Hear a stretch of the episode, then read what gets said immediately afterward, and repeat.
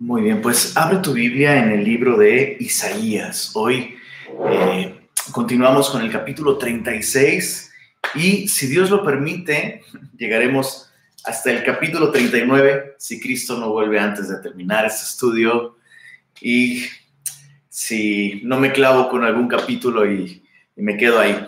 Pero eh, solo quiero recordarte que este libro de Isaías, si es que nos estás acompañando por primera vez, este libro es un libro profético es un libro en el que Isaías registra y escribe visiones con respecto al futuro de Israel, que tuvieron un cumplimiento relativamente cercano a los días en los que Isaías escribió, o relativamente cercano, pero este libro también apunta a eventos que Dios tiene en su programa, Dios tiene un plan, Dios tiene un itinerario, y la historia sigue el curso que Dios ha determinado porque Dios está en control de todas las cosas. Entonces, estos eventos apuntan a, perdón, esas profecías y sus cumplimientos apuntan a un cumplimiento distante y absoluto, ¿verdad? Y eso es algo que debemos recordar siempre que leemos eh, profecía en el Antiguo Testamento o profecía bíblica.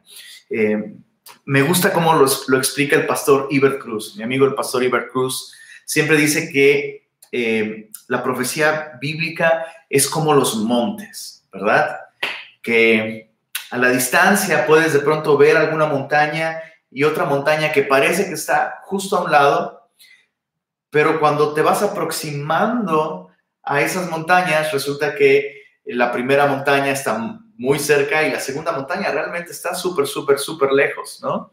Pero a la distancia parece que esas dos, dos eh, montañas están juntas, pero no, están muy, muy, muy, muy, muy lejos una de la otra. Es lo mismo con el cumplimiento distante y el cumplimiento cercano o inmediato. Entonces, eh, hemos terminado hasta el capítulo 35, realmente hemos terminado esa sección profética en donde Isaías anuncia estas cosas que estaban por cumplirse. La invasión, eh, perdón, perdón, perdón. Sí, la invasión de Asiria en el reino del norte, llevando los cautivos, ¿verdad? El ataque de Asiria a la ciudad de Jerusalén son cosas que Isaías profetizó, ¿verdad?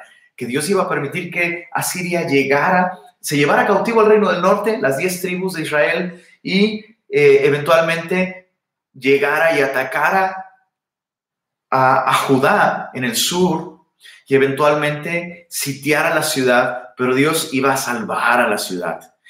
Y, todo esto apunta al futuro, cuando el anticristo, eh, reuniendo a todos los ejércitos de la tierra, suba contra Jerusalén para atacarla y el Mesías volverá por segunda vez con poder y gran gloria para restaurar, para liberar a la nación de Israel, pero para restaurar también a Israel a la posición que Dios quiso que ocupara desde siempre que fuera luz a las naciones. Bueno, eso sucederá en el futuro, cuando el anticristo eh, suba con los ejércitos de la tierra para hacer guerra contra la santa ciudad y destruirla. Jesús volverá por segunda vez y iniciará un periodo de mil años de paz y prosperidad en los que Jesús, gobernando desde Jerusalén, hará que la nación de Israel se vuelva luz para todas las naciones. Y de entrada eso ya nos enseña un principio a nosotros, ¿verdad? No es, no, es posible realmente recibir a Jesús como Señor y Salvador sin que esto nos convierta en, en, ese canal de luz y de bendición para otros. Sin embargo, eso implica que va a haber ataques, va a haber oposición y demás. Bueno, a partir del capítulo 36, Isaías ya no está profetizando. Isaías describe el cumplimiento parcial relativamente inmediato, ¿verdad? De estas profecías en donde él decía que Asiria iba a venir, pero que el Señor le iba a librar. Y dice así, leamos, capítulo 36. Aconteció. De entrada, Isaías nos deja saber que esto ya no es una visión, ya no está hablando en un futuro, sino esto es el registro histórico de hechos objetivos y verificables. Aconteció en el año 14 del rey Ezequías que Sennacherib, rey de Asiria, subió contra todas las ciudades fortificadas de Judá y las tomó. Entonces, estamos viendo el cumplimiento de lo que Dios había estado anunciando. Asiria va a llegar y va a atacarte, pero tú tienes que poner tu confianza en mí, dice el Señor. No te apoyes en Egipto, no confíes en Egipto, confía en mí, dice el Señor. Bueno, ya está sucediendo y efectivamente Asiria sube contra Judá y ataca todas las ciudades fortificadas te recuerdo que en aquel tiempo no todas las ciudades tendrían una fortificación o un muro de defensa. Solo las ciudades más importantes o estratégicas tendrían este tipo de, protección. Y evidentemente Jerusalén, la capital de, Judá, eh, estaba protegida por estas otras ciudades que tenían alguna fortificación. Entonces, esto era estrategia normal de guerra en ese tiempo. Primero eh, atacabas las ciudades fortificadas que eran un apoyo para la ciudad capital y cuando estas caían, entonces atacabas la capital.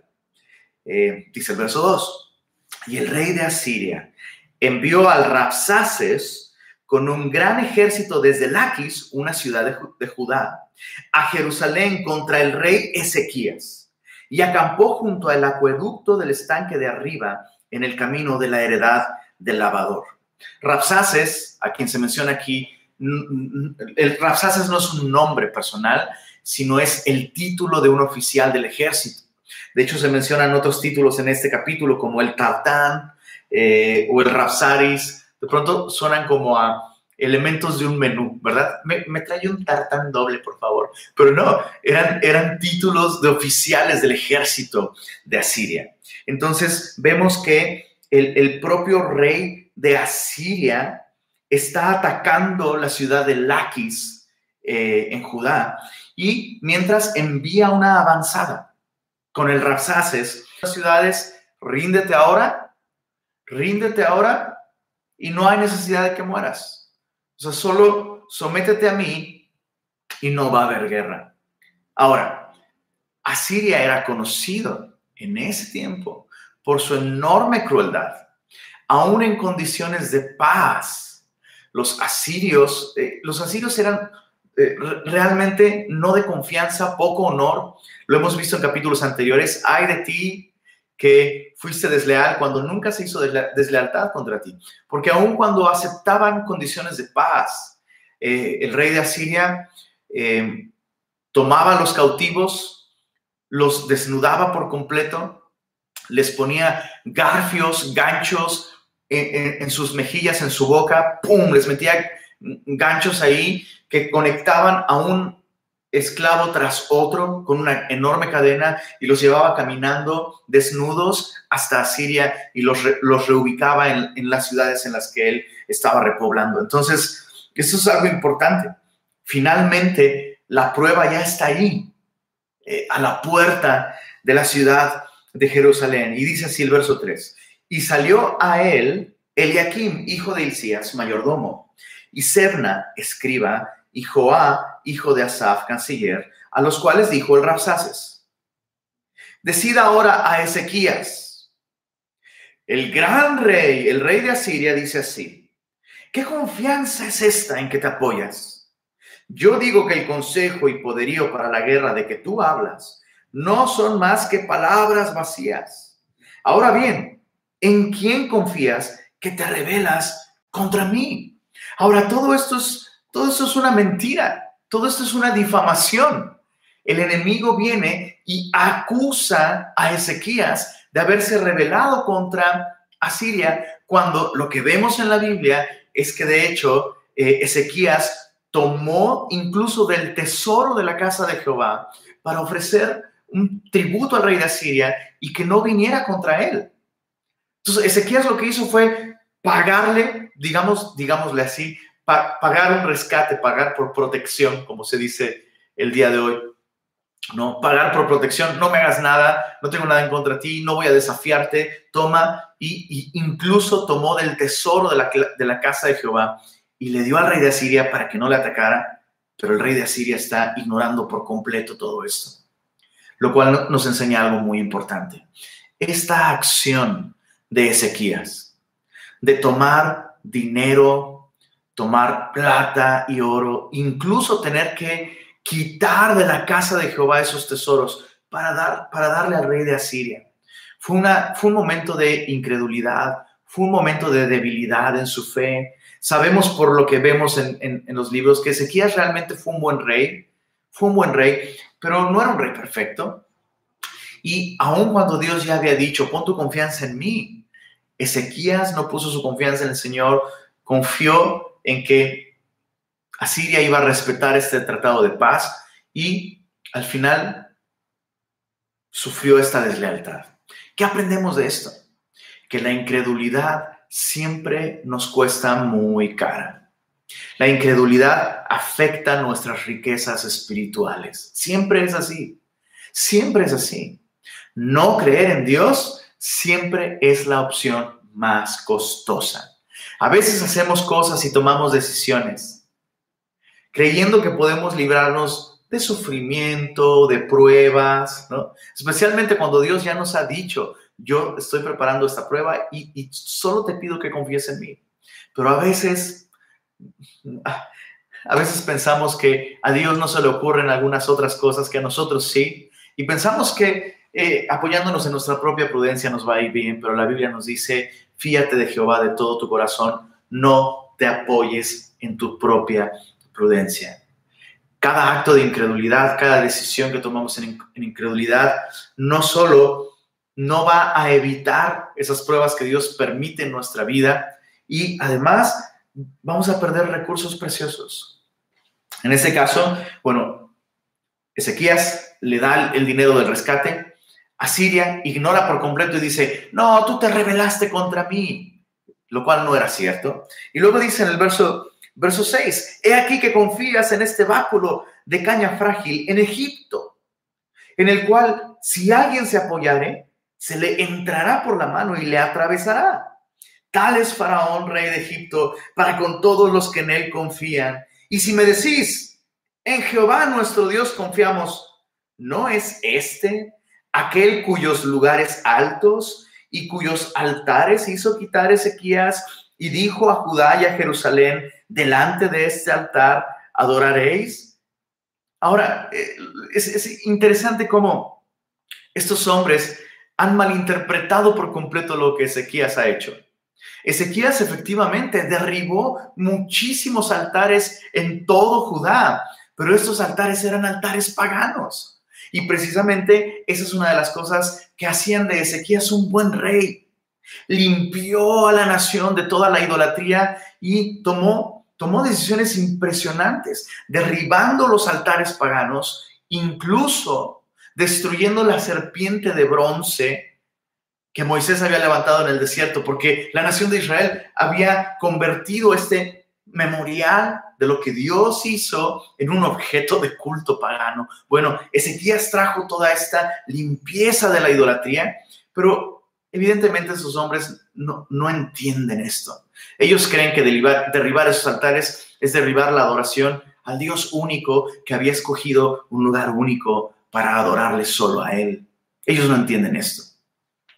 Eh, y dicen en el verso en el verso 8, ahora pues yo te ruego que des rehenes al rey de Asiria, mi señor, y yo te daré dos mil caballos, si tú puedes dar jinetes que cabalguen sobre ellos. Es, es una oferta de paz, pero es una intimidación, una humillación.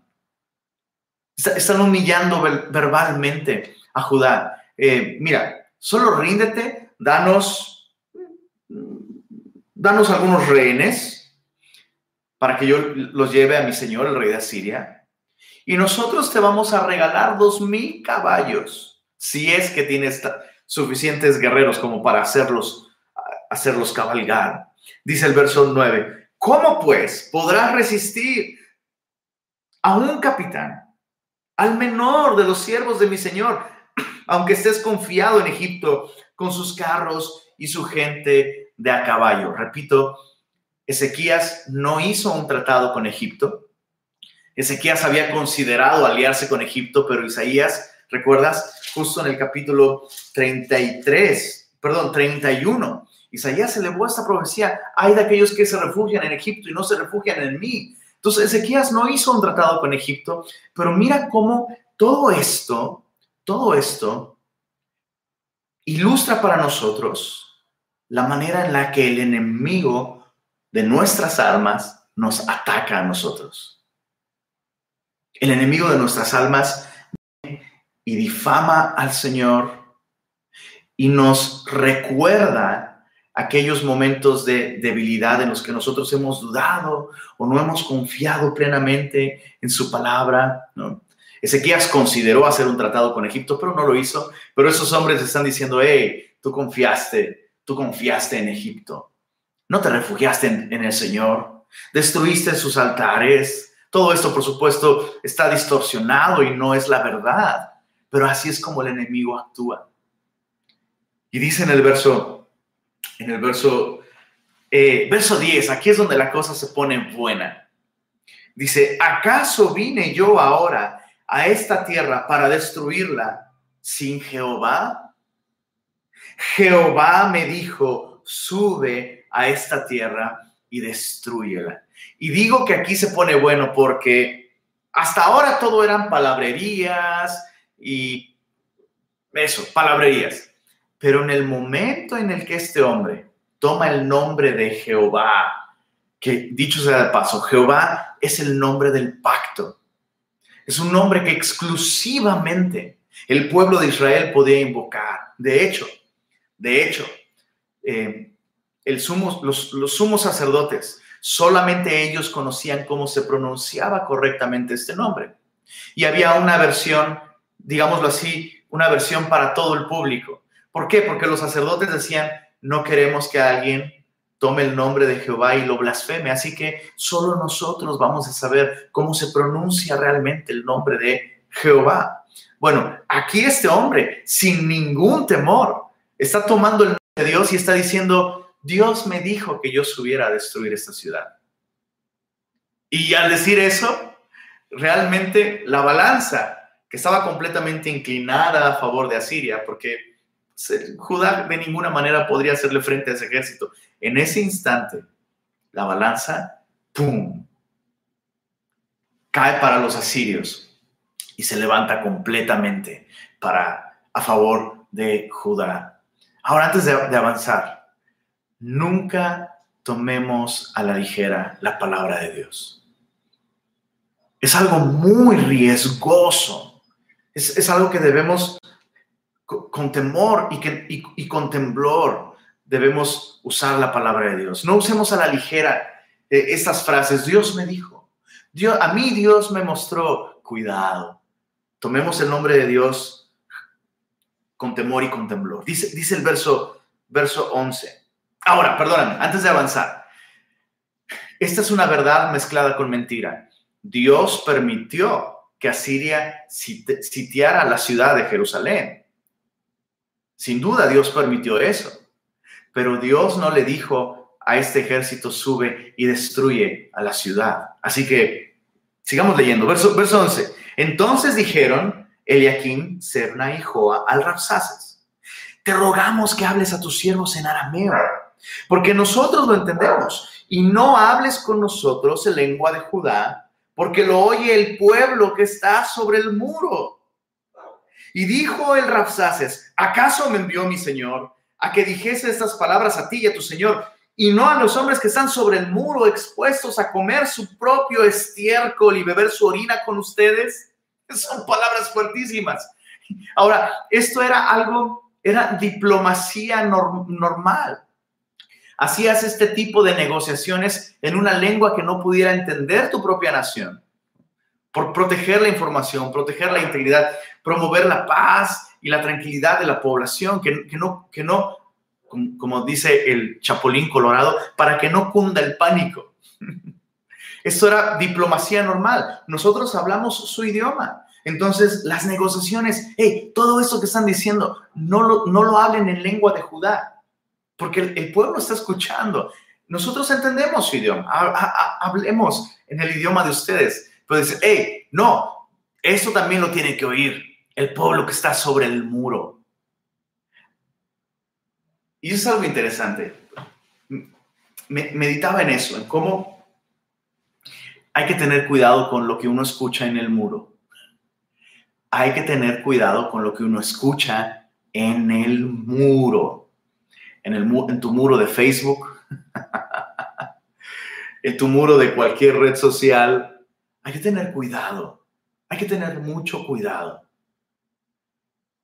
Muchas cosas nos distraen, nos afectan. Es imposible estar escuchando cosas sin ser afectados por ellas. Así que hacemos, hacemos mucho bien en cerrar nuestro oído a aquellas cosas que no deberíamos estar escuchando. Hey, bájate del muro. Bueno, cuando termine la reunión, si estás en Facebook, está bien que estés en el muro. Pero cuando, cuando ¿Sabes? Cuando el Señor te quiere hablar, bájate del muro, abre tu Biblia, dobla tu rodilla, escucha al Señor. Entonces dice el verso 12, perdóname, verso 13. Entonces el Rapsase se puso en pie y gritó a gran voz en lengua de Judá diciendo, oíd las palabras del gran rey, el rey de Asiria. El rey dice así, no os engañe Ezequías, porque no os podrá librar. Ahora, mucho te recuerdo, estos son acontecimientos literales con personas literales en un momento histórico específico. Pero esto es una ilustración también de cómo nos ataca espiritualmente nuestro enemigo, el diablo. Número uno, nuestro enemigo no quiere que vivamos vidas sometidos unos a otros en el temor del Señor. Lo primero que va a hacer el enemigo, escucha, el enemigo no va a comenzar atacando directamente a nuestra máxima autoridad en nuestra vida, que es el Señor. Lo primero que va a hacer es atacar la autoridad de aquellos que Dios ha puesto para guiarnos y dirigirnos. Ya sea nuestros padres, ya sea si eres, si eres casada, tu esposo, ¿verdad?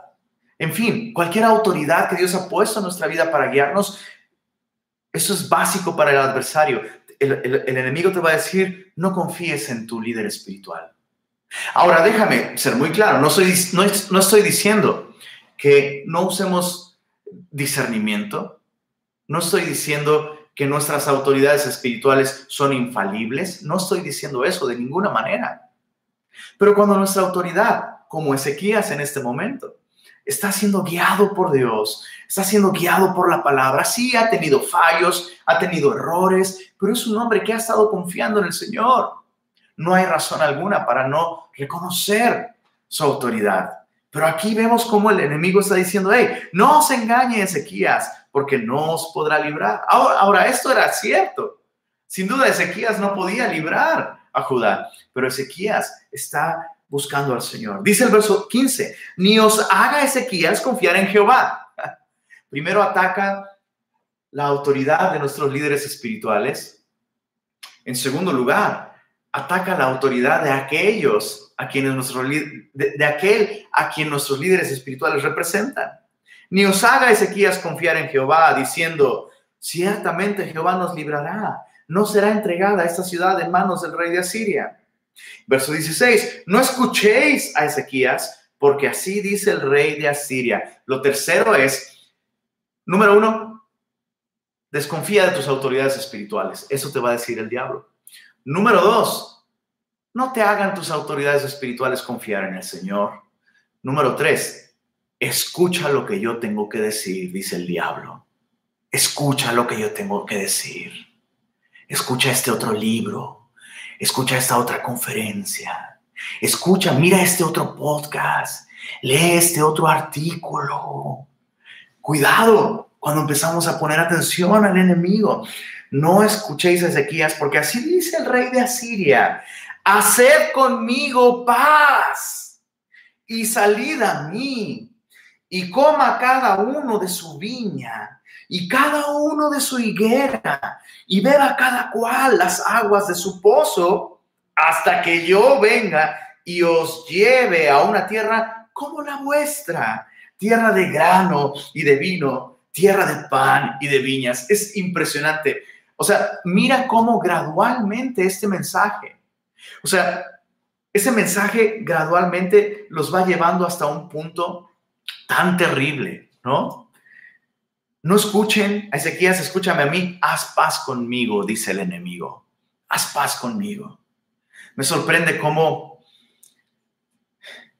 me sorprende cómo muchas veces nos resulta más fácil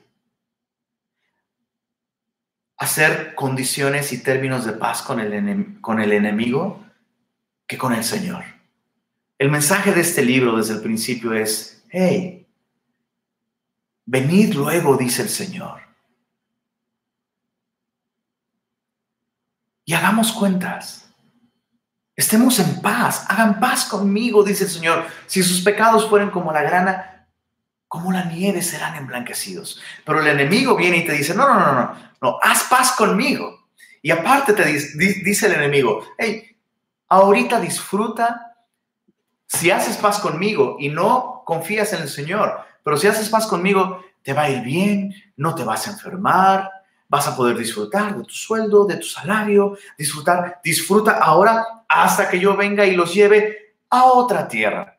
Los voy a llevar desnudos, con un garfio clavado en su boca, como esclavos. Y ese es exactamente el plan del enemigo siempre. Disfruta ahora y sufre después.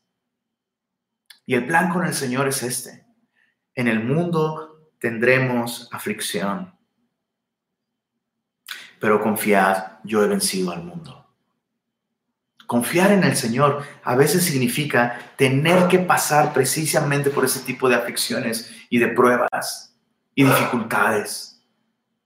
Pero es mil veces mejor confiar en el Señor y tener su paz que hacer paz con el mundo, con el enemigo, con el pecado aparentemente disfrutando y teniendo paz en el momento, pero al final sufriendo una eternidad sin el Señor. Dice el verso, verso 18, mirad que no os engañe Ezequías diciendo, Jehová nos librará. ¿Acaso libraron los dioses de las naciones cada uno su tierra de la mano del rey de Asiria? ¿Dónde está el Dios de Amad y de Afad? ¿Dónde está el Dios de, Sefarbaim? Libraron a Samaria de mi mano, está hablando del reino del norte, el reino del norte, Israel. Se volvieron a todos esos dioses y dice, y, dice este hombre, ¿dónde están esos dioses? No pudieron librar, librar a, a Israel de mi Señor. ¿Qué Dios? Verso 20, Isaías 36, 20. ¿Qué Dios hay entre los dioses de estas tierras que haya librado su tierra de mi mano para que Jehová libre de mi mano a Jerusalén? Y, repito, yo solo escucho esto y digo, sí, por favor, sigue hablando mal de Dios. Ahora lo que está haciendo el enemigo es implicar, implicar que Dios, que el Dios en el que confía el rey Ezequías, es como cualquier otro Dios del mundo. Y yo escucho esto y yo digo, ya, ya están fritos. O sea, se acaban de colgar la soga al cuello. Dice el verso 21, pero ellos callaron. Recuerda que todo esto se lo está diciendo al pueblo, pero ellos callaron y no le respondieron palabra porque el rey así lo había mandado, diciendo, no le respondáis. Qué sabio consejo del rey para su pueblo. Evidentemente en ese tiempo había personas que vivían sobre el muro Así que iba a ser imposible que escucharan ese mensaje, pero la instrucción del rey fue, no respondan nada. ¿Sabes qué? ¿Cuánto beneficio espiritual podemos encontrar nosotros en no engancharnos en esas conversaciones con el enemigo? El enemigo es muy hábil y en el momento en el que tú y yo comenzamos a dialogar y negociar con el enemigo, en ese instante estamos en terreno peligroso para nosotros. La conversación entre, entre Eva y la serpiente es una prueba de eso. El enemigo solo necesita, solo necesita 20 segundos de conversación con nosotros para hacernos dudar del Señor y hacernos considerar y tomar decisiones que Dios nos ha dicho que no debemos tomar. Así que ese fue, un consejo muy sabio. No respondan nada. Va a ser inevitable que escuches. Va a ser inevitable que escuches las difamaciones, acusaciones, verdades a medias del adversario, pero puedes evitar engancharte en una conversación con el diablo. No converses con el diablo. Verso 22. Entonces Eliakim, hijo de Hilcías, mayordomo, y Sebna, escriba, y Joá, hijo de Asaf, canciller, vinieron a Ezequías, el rey de Judá, rasgados sus vestidos, y le contaron las palabras del Rapsaces. Aconteció pues, Isaías capítulo 37, verso 1.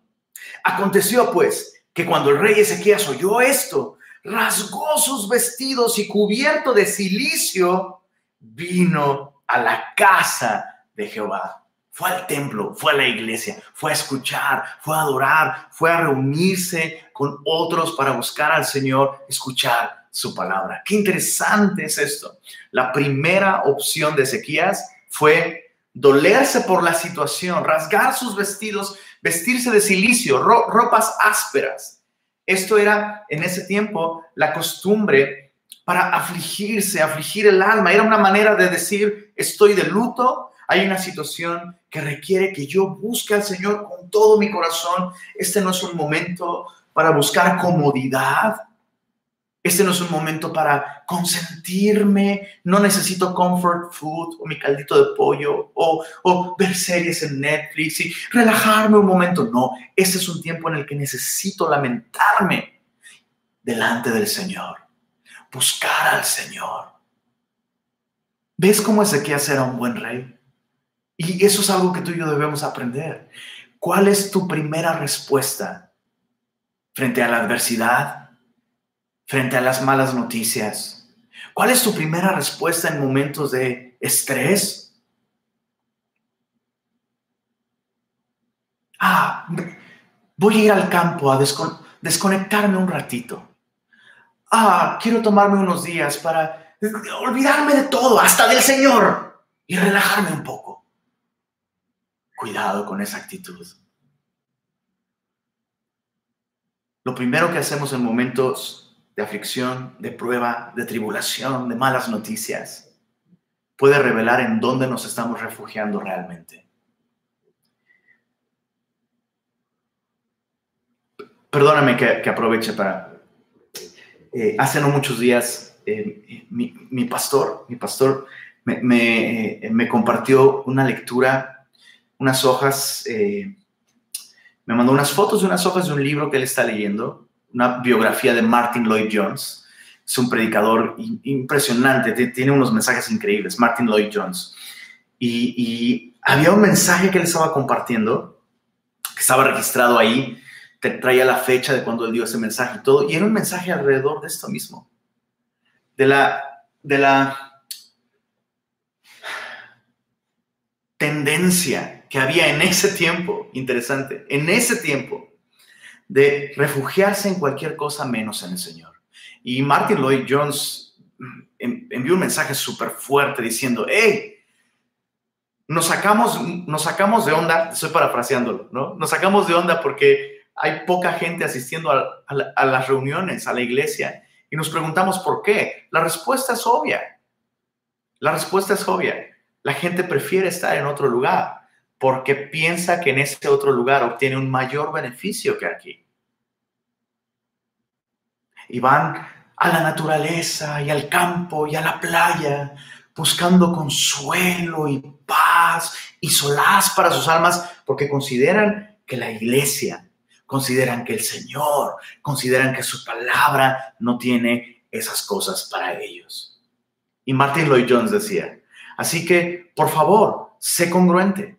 Si realmente crees que el consuelo está allí, ve, no vengas a la iglesia.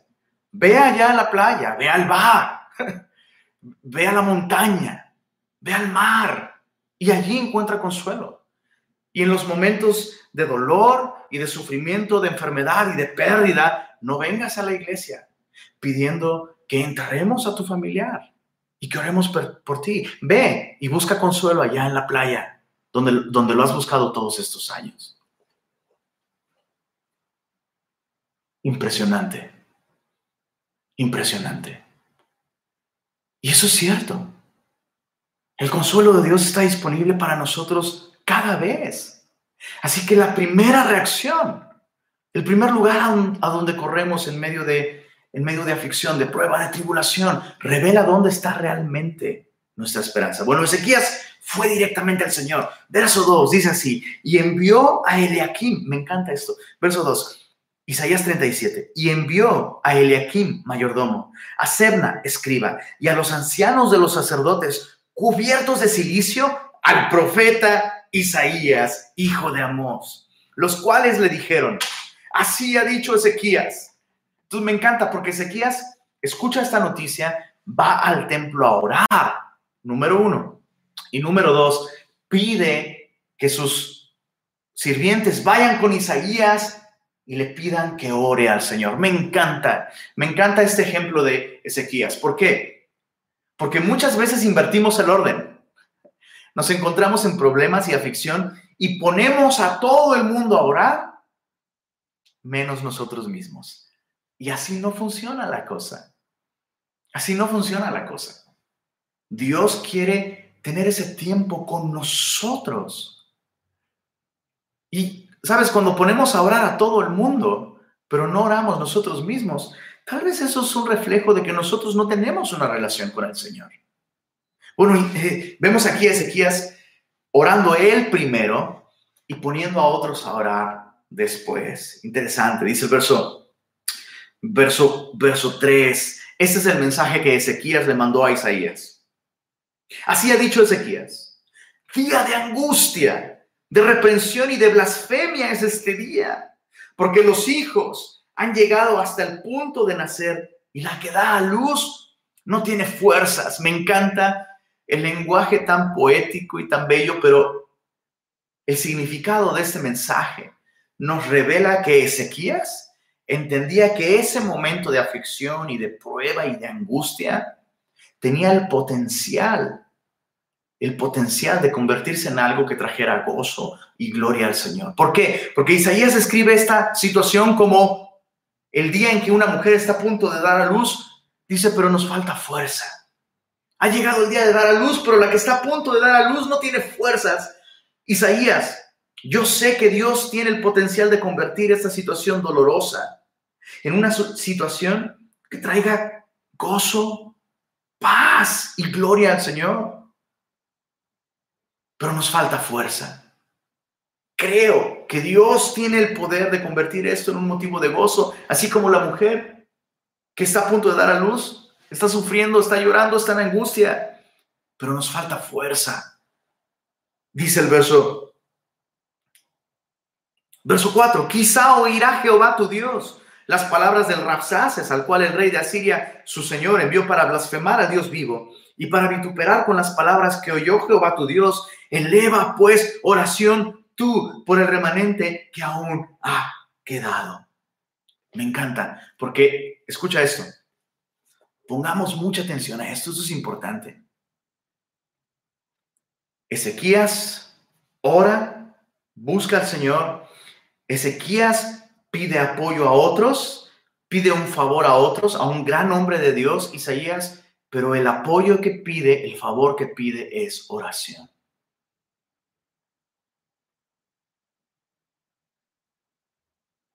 Ese es el favor que debemos pedir unos de otros. Quiero ser claro, no, estoy diciendo que no le pidas un favor a otro cristiano como, no sé, oye, ¿me prestas tu Biblia, por favor? No estoy diciendo que no hagamos eso, pero lo que estoy diciendo es que muchas veces buscamos a otros para que nos resuelvan el problema, ¿no? Te encuentras, te encuentras en una dificultad económica y lo que haces es buscar a otro hermano en Cristo y, oye, bueno, si Dios, si Dios pone en tu corazón, bueno, quiero que sepas que este, estamos en una situación muy difícil, ¿verdad? Y estamos súper mal, pero, pero, pero estamos, estamos confiando en el Señor. Y por favor, ora por nosotros. Y, y si Dios pone en tu corazón, pues prestarnos o pues, pues ya ofrendarnos, si, si Dios pone en tu corazón, ¿verdad? Una ofrenda de amor, pues gloria al Señor. Eso no solo es falta de fe, sino es manipulación pura. Eso, no glorifica al Señor. Y tristemente las reuniones de oración se vuelven, se vuelven el aviso de ocasión, ¿va? Se, vuelve una, una oportunidad para ventilar nuestras necesidades. Y Señor, tú sabes que, que confiamos en ti, pero, y, y Señor, pues aunque aunque solo hemos comido frijolitos estos dos días o tres días, Señor, pero pues yo sé que también aquí hay corazones verdaderamente nobles yo sé que tú los puedes usar. Eso no solo es, no solo es manipular la oración, sino manipular a otros. Y eso no glorifica al Señor. Eso no glorifica al Señor. Isaías pide, perdón, Ezequías pide oración. Un hombre verdaderamente de fe pone su confianza en el Señor, no en los demás.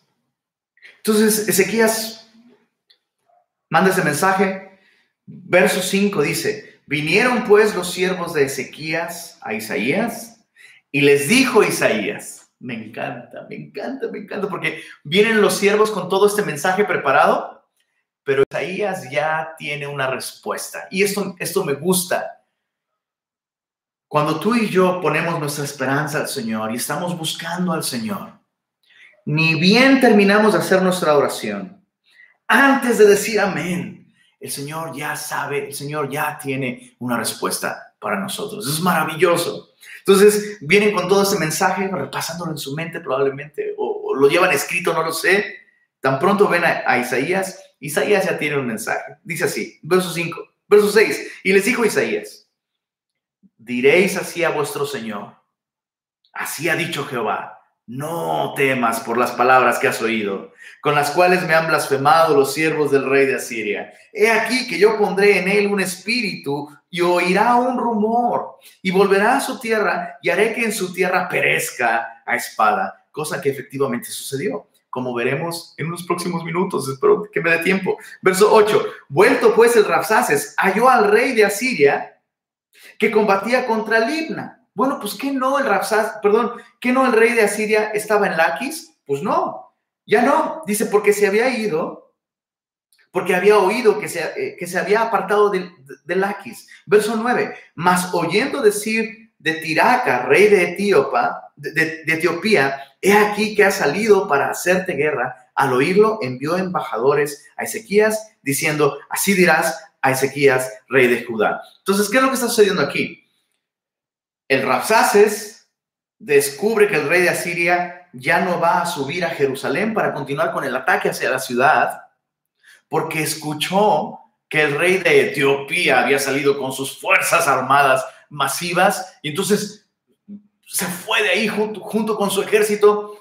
Y entonces el Rapsaces dice, bueno, tengo que ir con el rey de Siria porque ya no vino para acá, pero vamos a regresar. Y deja todo un mensaje, ¿no?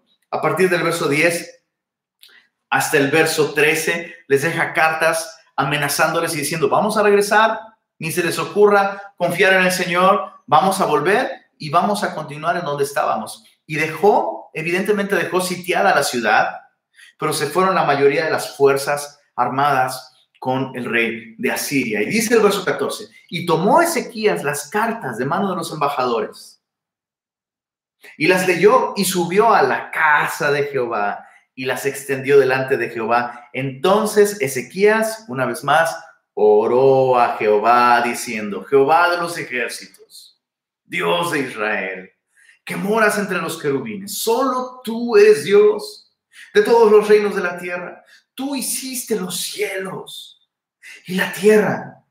Inclina, oh Jehová, tu oído y oye. Abre, oh Jehová, tus ojos y mira. Imagino a Ezequías con las cartas así delante del Señor. Eso es maravilloso. Y oye todas las palabras de Sennacherib que ha enviado a blasfemar al Dios viviente. Ciertamente, oh Jehová, los reyes de Asiria destruyeron todas las tierras y sus comarcas y entregaron los dioses de ellos al fuego, porque no eran dioses, sino obra de manos de hombre, madera y piedra. Por eso los destruyeron. Ahora pues, Jehová Dios nuestro, líbranos de su mano. Observa esto, para que todos los reinos de la tierra conozcan que solo tú eres Jehová.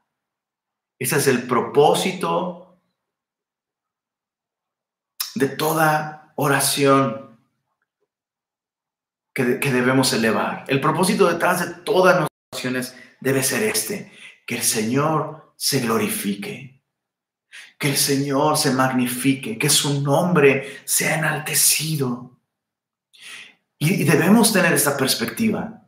Ezequías está orando con esa perspectiva. Señor, sí, deseamos ser librados. Señor, sí, estamos en un problema terrible, pero en este momento, dice Ezequías, lo que más me duele, lo que más me duele, es como estos hombres han hablado de ti. No permitas, Señor, que tu nombre sea manchado y sea blasfemado. Y sabes, cuando tú y yo tenemos esta manera de orar, nuestras oraciones van a cambiar radicalmente. Necesitamos esta perspectiva.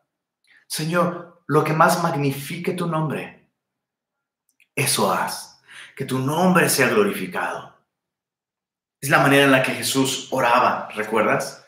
En, el, en el huerto de Getsemaní, a minutos de que él fuera arrestado, angustiado por lo que iba a sucederle. Jesús ora diciendo al Padre, Padre, si es posible, pasa esta copa de mí, más no lo que yo quiera, sino lo que tú. Lo que tú has determinado, Señor, para glorificar tu nombre, eso haz, Señor. Y esa es la oración más segura que tú y yo podemos hacer. Sí, te entregaron los, los últimos estudios médicos, te entregaron la notificación de embargo, te entre, lo que sea, cualquier situación en la que te encuentras que te aflige, llévala adelante el Señor y pide su ayuda, pero sobre todo pide que el Señor magnifique su nombre en medio de tu situación. Escucha esto. La Biblia nos dice que en Hebreos 11, que muchísimos hombres y mujeres de fe glorificaron al Señor confiando en que el Señor podía librarles del fuego, de la guerra, de la espada, de las fauces de los leones. Y Dios se glorificó haciendo estas cosas. Pero Hebreos 11 nos, nos dice, pero otros no aceptaron el rescate creyendo que había una cosa mejor y estos otros fueron perseguidos, fueron partidos a la mitad, aserrados, angustiados, de quienes el mundo no era digno. Y por supuesto, nuestro Señor Jesús encabeza esa lista de hombres que creyeron que Dios podría ser aún más magnificado con el dolor, con la prueba, incluso con la muerte que con la salud y con la liberación. Entonces, Ezequías está en ese punto en el que cree que el Señor puede librarlos, pero él está diciendo, Señor, magnifica tu nombre. Bueno, verso 21 hasta el verso 35 son el mensaje de el mensaje de Dios al Rapsaces y al rey de Asiria pero ese mensaje se lo da Isaías a Ezequías. Eso es interesante. Es un mensaje de Dios para aquellos que han blasfemado su nombre, pero se lo da a conocer a su pueblo. Vamos a leer brevemente. Dice, verso 21. Entonces Isaías, hijo de Amós, envió a decir a Ezequías, así ha dicho Jehová, Dios de Israel, acerca de lo que me rogaste sobre Sennacherib, rey de Asiria. Estas son las palabras que Jehová habló contra él. Pero el Señor quiere que las escuches tú. Y dice sí, la Virgen hija de Sión, te menosprecia, te escarnece, detrás de ti mueve su cabeza la hija de Jerusalén. Me encanta eh, eh, esta descripción tan poética, ¿no? En la que Dios está describiendo su propio pueblo como una, como una virgen pura. Y eso es increíble, porque su, su nación, su pueblo, han pecado, sin duda han pecado. Pero Dios los ve con ojos de gracia. de misericordia y Dios los ve como una, como una virgen pura. Y, describe, describe a la nación de Israel haciendo así. Cuando, escucha al Rapsaces diciendo todas esas cosas, es como, oh, bro, no. O sea, nosotros sí hemos pecado contra el Señor, pero ya lo que tú estás haciendo al tomar su nombre y hablar de, de nuestro, de nuestro papá de esa manera, te metiste en problemas. Verso 23. ¿A quién vituperaste? ¿Y a quién blasfemaste? Isaías 37, 23. ¿Contra quién has alzado tu voz y levantado tus ojos en alto? Contra el Santo de Israel. Por mano de tus siervos has vituperado al Señor y dijiste, con la multitud de mis carros subiré a las alturas de los montes, a las laderas del Líbano, cortaré sus altos cedros, sus cipreses escogidos, llegaré hasta sus más elevadas cumbres, al bosque de sus feraces campos. Yo cavé y bebí las aguas. En otras palabras, el, rey de Asiria está exaltándose a sí mismo en contra del Señor y dice en el verso 28, ahora el Señor hablando al rey de Asiria, de Asiria, he conocido tu condición, tu salida y tu entrada y tu furor contra mí, porque contra mí te airaste y tu arrogancia ha subido a mis oídos. Escucha lo que Dios le está diciendo al rey de Siria. Pondré pues mi garfio en tu nariz y mi freno en tus labios y te haré volver por donde viniste, papá. Me encanta la manera en la que Dios le hace saber a su pueblo que Dios va a tratar con sus enemigos. Es increíble, increíble. Rey de Asiria, tú tienes esa costumbre de poner garfios en la boca, en la nariz de tus cautivos, pues yo voy a, dice el Señor, yo voy a poner mi garfio en tu nariz y por donde llegaste, por ahí te me vas de aquí. Y es exactamente lo que sucede. Vamos a leer en el verso, verso 36, capítulo 37 de, de Isaías, verso 36. Y salió el ángel de Jehová y mató a 185 mil en el campamento de los asirios. Y cuando se levantaron por la mañana, he aquí que todo era cuerpos de muertos. Pregunta importante, ¿quién es el ángel de Jehová? El ángel de Jehová en el Antiguo Testamento es un título para Jesús antes de la encarnación. Jehová tiene muchos ángeles, pero solo uno es el ángel de Jehová, el, el comandante de las Fuerzas Armadas de Jehová de los ejércitos, es Jesús. Me encanta lo que dice el pastor, el pastor John Corson sobre Jesús. Dice, Jesús no es un hippie glorificado y tampoco es un hipster glorificado. Jesús es un varón de guerra. El Padre le ha dado todo el juicio al Hijo. Y sí, Jesús entregó su vida en la cruz del Calvario para ofrecer salvación, perdón y vida eterna. Pero Jesús, si bien es digno de nuestro amor, es digno de nuestra reverencia también. Dice el verso 37, Isaías 37, verso 37. Entonces Senaquerib, rey de Siria, se fue e hizo su morada en Nínive. Al despertar este hombre y ver que todo su, ejército está muerto, ah, se regresó a Nínive la capital de Asiria. Y dice el verso 38, y aconteció que mientras adoraba en el templo de Nisroch su Dios, sus hijos, Adramelech y Sarecer, le mataron a espada y huyeron a la tierra de Ararat y reinó en su lugar Esaradón, su hijo.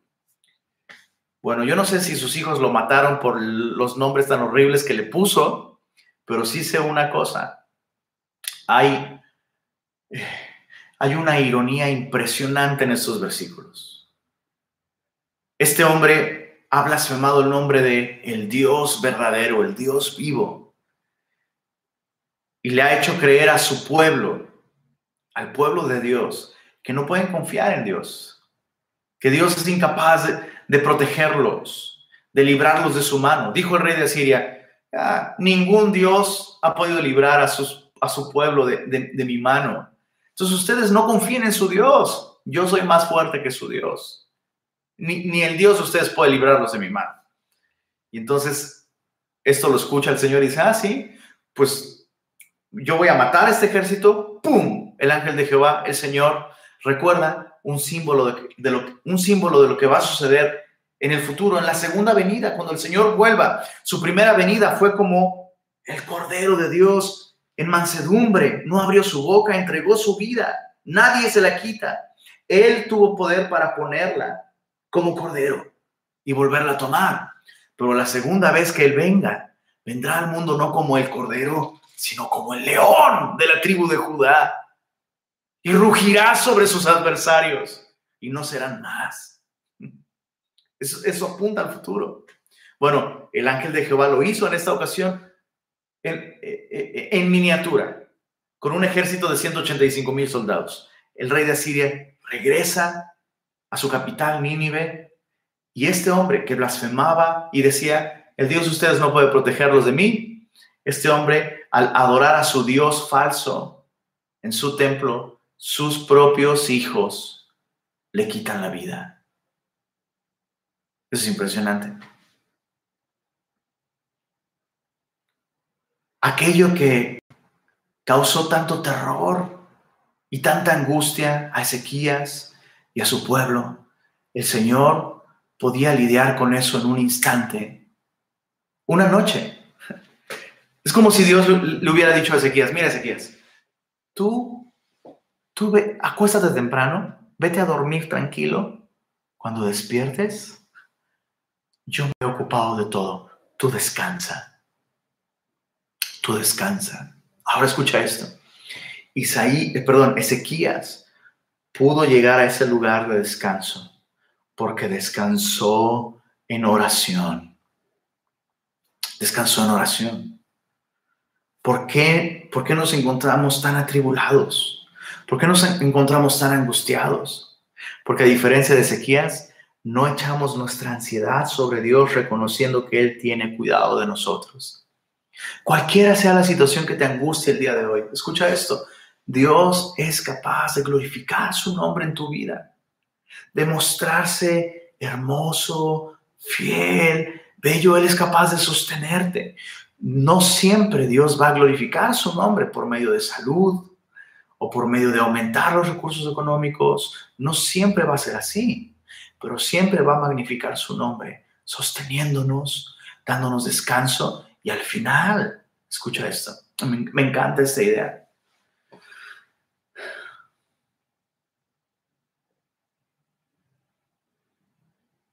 Dios ha prometido que tendremos vida eterna a su lado y Él va a enjugar toda lágrima de nuestros ojos. Y en la vida eterna no habrá más dolor, más llanto, más enfermedad y más muerte. Entonces sí, Dios va a sanar toda enfermedad. Y en la vida eterna, ninguno de sus hijos volveremos a luchar con ninguna enfermedad Dios va a sanar toda, toda enfermedad en el futuro. El día de hoy, Dios no sana toda enfermedad, pero Dios sanará toda enfermedad en el futuro. ¿Se entiende lo que estoy diciendo? Y necesitamos esta perspectiva de Ezequías. Señor, nos duele nuestra situación, nos duele, nos duele esta condición angustiosa en la que nos encontramos, pero más nos duele en este momento cómo tu nombre está siendo blasfemado así. Así que, Señor, haz aquello que más gloria le dé a tu nombre. Haz aquello que más gloria le dé a tu nombre. Impresionante lección del rey Ezequías. Bueno, vamos a tener que dejar los otros dos capítulos para la próxima semana. Veremos cómo termina su carrera el rey Ezequías la próxima semana. Eh, te invito a que lo leas eh, durante la semana, que leas los próximos capítulos, medites en ellos, reflexiona y terminemos con una palabra de oración. Señor, gracias por el refugio, la paz el consuelo que encontramos en tu presencia. Ayúdanos, así como al, al rey Ezequías, Señor. Ayúdanos a ver en la oración un medio por el cual podemos contigo, Señor. No queremos ver la oración simplemente como una herramienta para pedirte cosas, Señor. Enséñanos a orar, Señor. Llévanos a ese lugar en el que podemos ver con tanta claridad que el que habita al abrigo del Altísimo morará bajo la sombra del Omnipotente. Señor, que tú seas nuestra primera opción siempre, nuestra única opción, Señor. Que el primer lugar a donde corramos buscando perspectiva, buscando fuerza, buscando fe, buscando sabiduría, que la primera persona seas tú, Señor. Y gracias por ser un Dios que está cerca, por ser un Dios que ve, por ser un Dios que escucha. Yo te ruego, Señor, que en este momento fortalezcas a cada uno de nuestros hermanos que están en un momento de angustia, de prueba, de tribulación, de enfermedad. Fortaléceles, Señor, y permíteles encontrar en tu consuelo, en tu presencia, la, la fortaleza que necesitan, Señor, para un momento como este. Y permítenos ser como iglesia una comunidad que realmente confía en ti, Señor, al grado de que nos apoyamos en oración, de verdad, Señor. Antes, antes de buscar resolver incluso nuestros problemas, que seamos gente que principalmente ora, Señor. Y gracias una vez más, Señor, por tu palabra y por tu presencia. En el nombre de Jesús. Amén.